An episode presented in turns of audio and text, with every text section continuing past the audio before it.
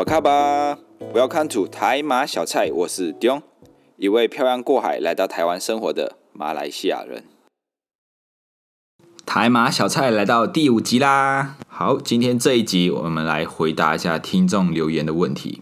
那因为这位听众也没有留下名字，也没有 ID，所以我也不知道是谁留言的。这位听众问：当地人会排挤华人吗？当地人跟华人的福利有差异吗？华人就业容易吗？华人是怎么样适应多多元文化？那最适合华人移民的国家？还有马来西亚适合投资吗？好，那这些就是这位听众的问题啊。那我们就是来，就是一一回答一下。好，首先问题里面的当地人，那我猜啦，我猜这个当地人应该指的是马来人啊。但是其实哦，马来人不是马来西亚土生土长的人，马来西亚的原住民就是 Orang Asli，他们才是正统的马来西亚人，就有点像是台湾的原住民这样子。但是马来人都会说：“哦，没有，马来西亚是我们的啊，华人跟印度人是外来者啊。”对，那在马来西亚其实主要有三大民族，就是华人、马来人和印度人，那其他是比较少数的。那人口大约是三千两百万，当中马来人就占了百分之六十九，华人就占了百分之二十三，印度人百分之七，然后其他的就是百分之一啦。那你们一定会很好奇，为什么马来人占了这么多呢？可能是马来人很会生孩子吧，哦，他们一一个家庭大约大概大概都有四到五个小孩以上，好，所以所以他们一家人站在一起，就是拍大合照的时候，感觉就是一群人要出去打架。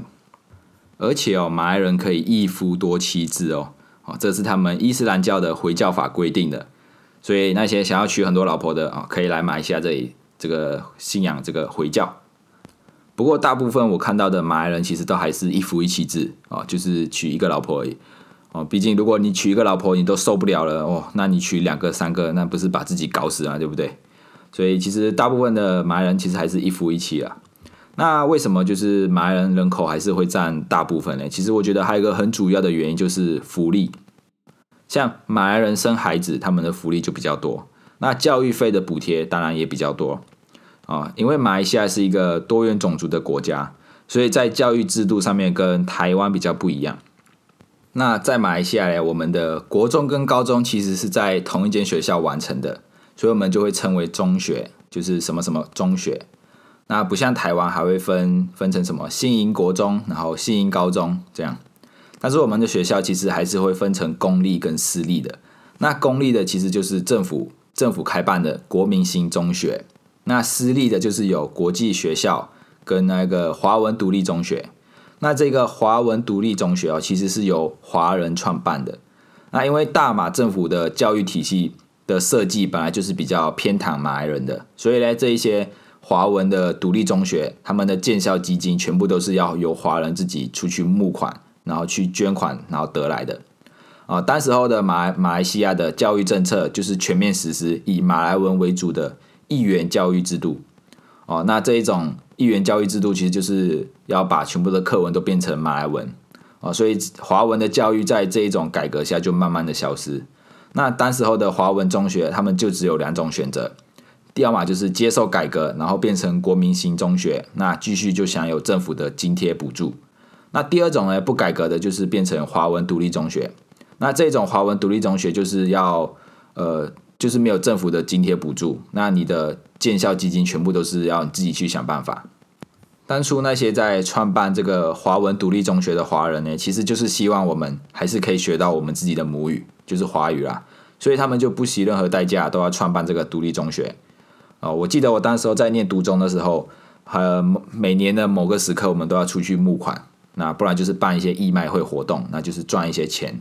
那也是因为没有政府的经费补助啊，所以这造成这个这些读中生的学学杂费都很贵，他们比国民型中学贵了快要将近十倍哦，所以造成华人在养孩子的上面也是比较花钱的。那除了这个学费比较贵之外，因为独立这个华文独立中学其实是不被政府承承认的，所以很多家长也不愿意就是把孩子送送到独中去去学去上学。像我的，我当时候我的独立中学，就是全校从国一到高三的人数也也差不多才三三百到五百的人左右，就没有很多的。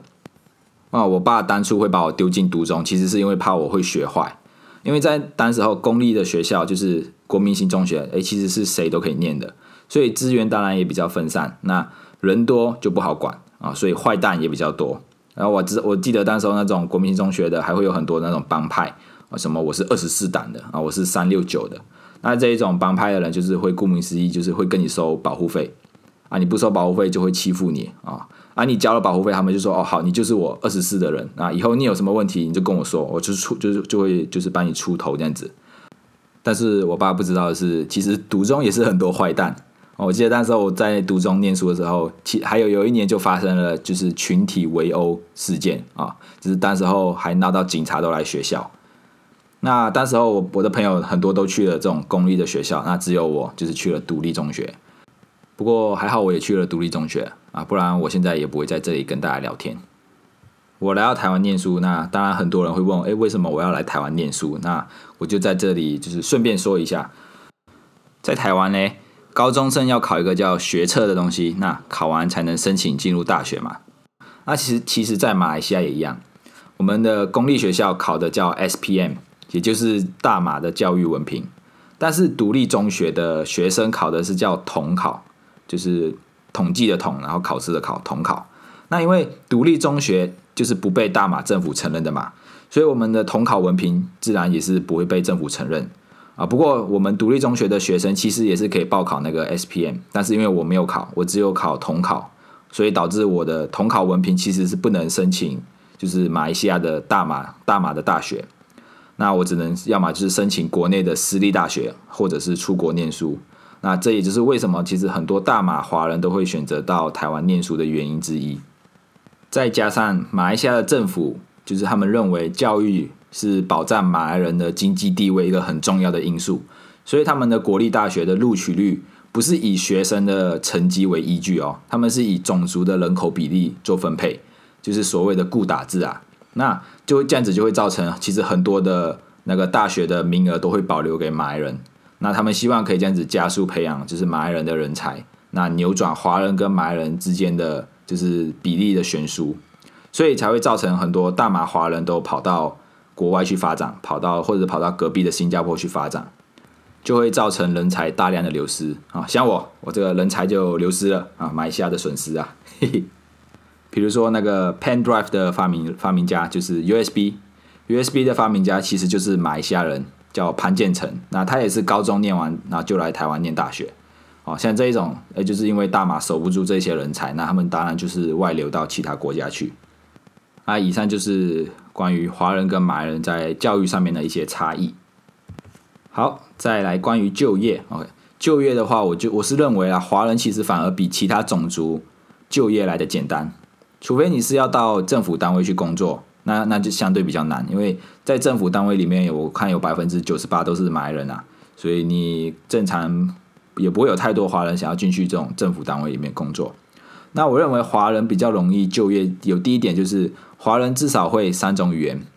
因为我们的我们从小就学习华语、马来文跟英文，但是相对来说，马来人他们从小可能他们就只学了马来文跟英文，他们比较不会主动去学。华文这一件事情，所以在语言上面，我们华人是比较有优势的。那第二点就是，大马其实大马的经济大部分还是掌握在华人的手里。那做生意的话，还是华人比较厉害啦。那像以前以前的时候，华人其实本来就没有想要参与政治，他们只是想要多赚一点钱。那毕竟就是从中国大陆那边漂洋过海来到马来西亚，然后在这一片这一片土地就是白手起家。他们觉得赚钱养家是重最重要的事情，所以政治权力这这些大部分都还是掌握在马来人的手里啦。这也是为什么很多制度比较偏袒马来人，因为他们认为华人已经赚钱很厉害了，已经很聪明了。那马来人马来政府还是要保护比较比较弱势的一方。那有很多政策就是对马来人比较好。那比如说马来人买房子有比较高的折扣，那他们的医疗跟一些失业补补助金的这一些也比较多。那第二点就是有很多的政府工程都是给马来人去做的，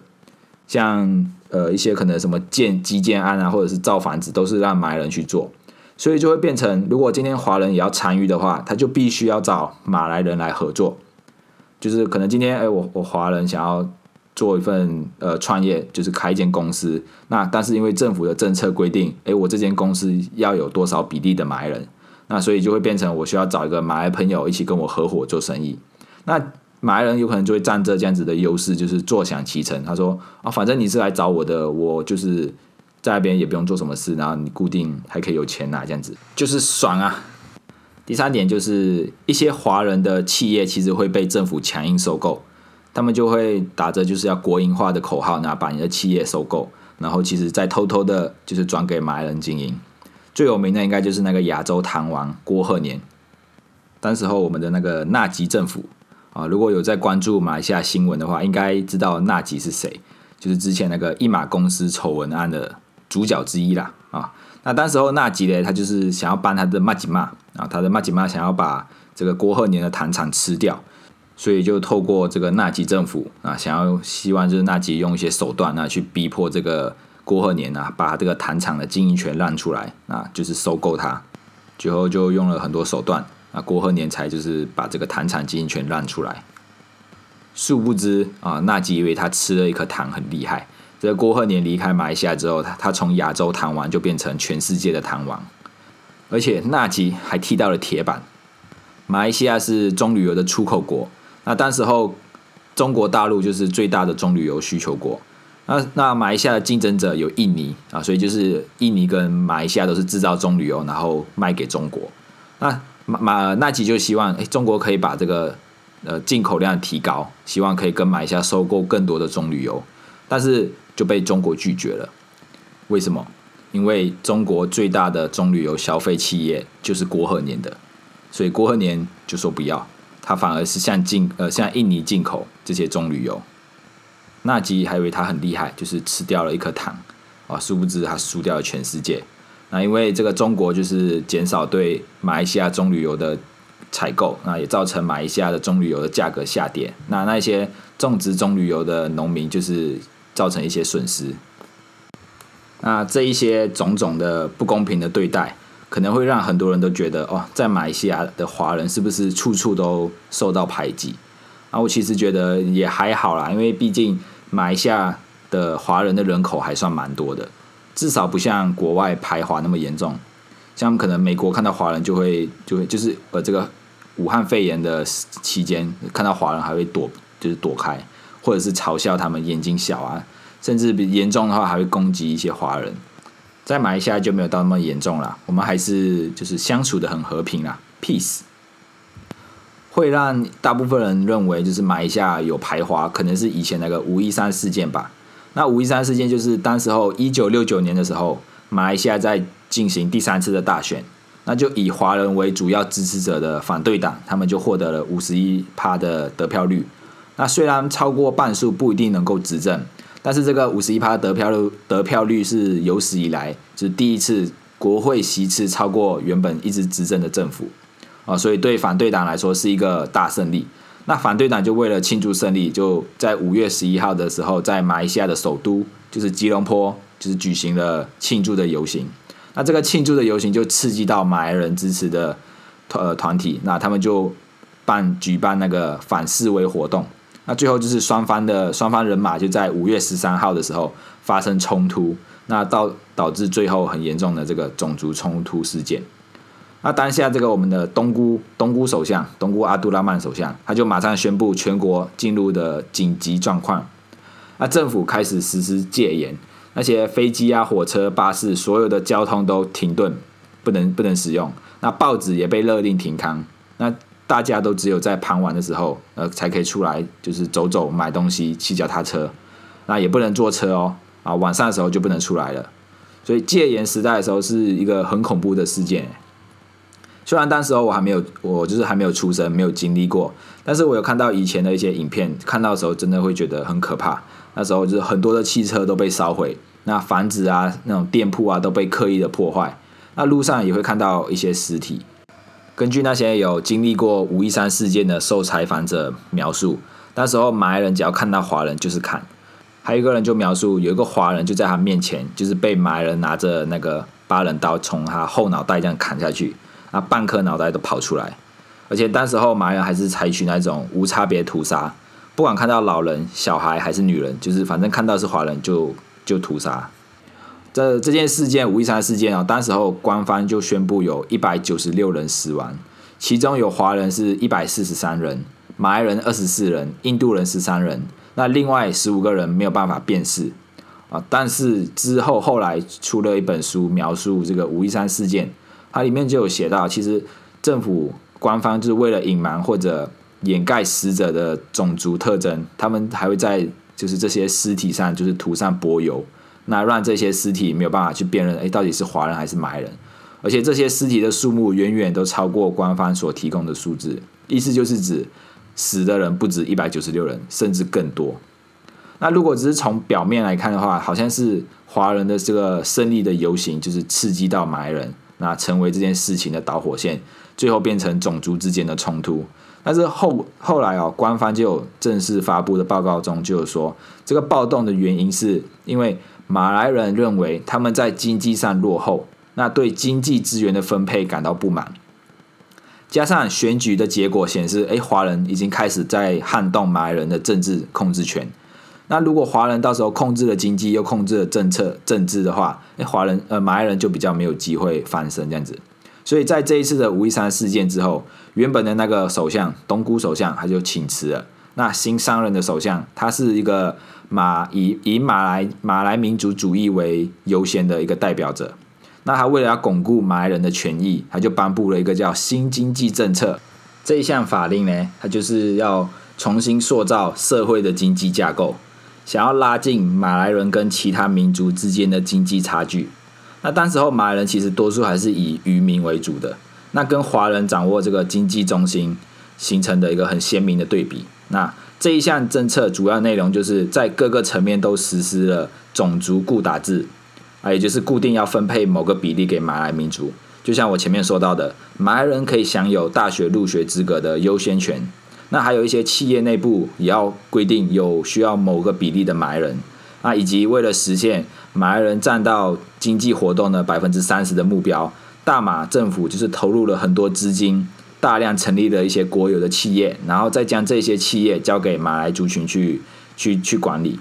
啊，不然就是将一些企业私有化，然后再转给马来马来民族的企业家。所以当时候就有不少华人就为了得到这个企业的执照，只能邀请马来人成为企业的股东。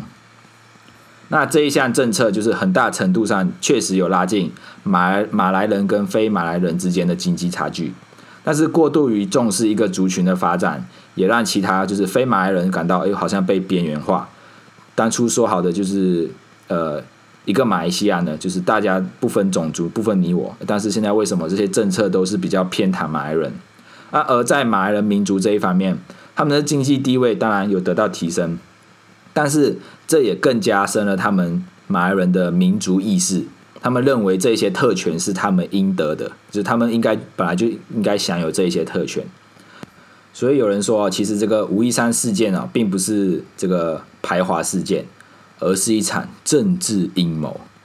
当时候马来西亚一九五七年独立之后，我们的第一任首相就是东姑首相，他的经济政策里面并没有特别去扶植这个马来民族。那这也直接造成了这些马来民族的分子他们不满，那就会有人想要出来推翻这个政府，所以就策划了这一个暴动。那最后取而代之的就是我刚刚说到那个以马来民族主义为主要的代表者敦拉萨，不是拉萨面哦。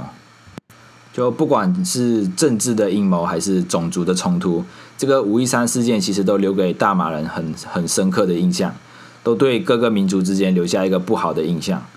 那我我很庆幸我是活在这个时代，那种族之间也没有到很不和谐。我也是有马来人，也有印度人的朋友，而且这一些不平等的对待，其实也随着时间慢慢推移。那随着这些少数民族的努力争取，慢慢也得到了改善。那我们大家都在往萨杜马来西亚，就是一个马来西亚的目标前进。就好像这一次疫情期间，马来西亚这个举白旗活动。大家还是一样互相帮忙，不会说你是马来人我就不帮你啊，你是华人我就不帮你这样子。所以其实马来西亚有没有排华，我是认为没有啦。好，再来就是这个华人华人如何适应多重文化。那因为我们就是在马来西亚长大的，所以我们从小就在这个多元文化环境成长，不像是我现在可能活了二十几岁，然后才突然回到马来西亚。那当然这样子会就会比较难去适应啊。所以我们就是从小就在这个环境成长，那我们当然也比较容易融入这个多元文化。那最后这个最适合华人移民的国家啊，如果你是只要移民来马来西亚，那我觉得如果你可以吃辣。那因为马来西亚的食物很多都是偏比较辣的。那如果你可以忍受天气热啊，马来西亚四季都是夏天，夏夏夏夏，所以可以忍受忍受天气热，然后你又能吃辣，那我觉得马来西亚也是一个不错的选择啊。因为马来西亚也没有台风，也没有地震。那最主要还是回归有没有钱啊啊？因为我觉得你有钱，你到哪一个国家去移民或者是退休生活，都是呃都是可以享受的啦。啊，如果是要去马来西亚玩，找我没有问题啊，我可以当你们的导游啊，当地人带你们去马来西亚玩。好，希望今天的内容有让你们更加了解马来西亚。如果你也喜欢台马小菜，欢迎到各个收听平台按下订阅，并且推荐给你身边的朋友，也欢迎到留言处留言。我们下次见，拜。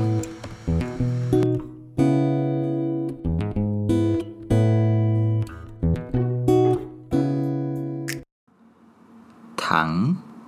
糖，狼，狼，哎呀！